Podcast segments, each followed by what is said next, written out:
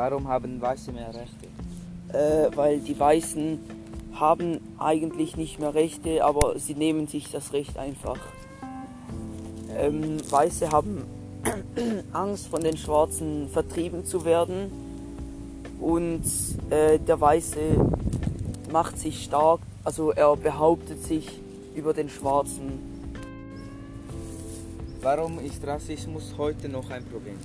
Äh, weil Weiße Angst vor etwas Neuem haben und in der Kultur ist für die Weißen sind die Schwarzen etwas Neues. Wie wird sich Rassismus in der Zukunft bewegen?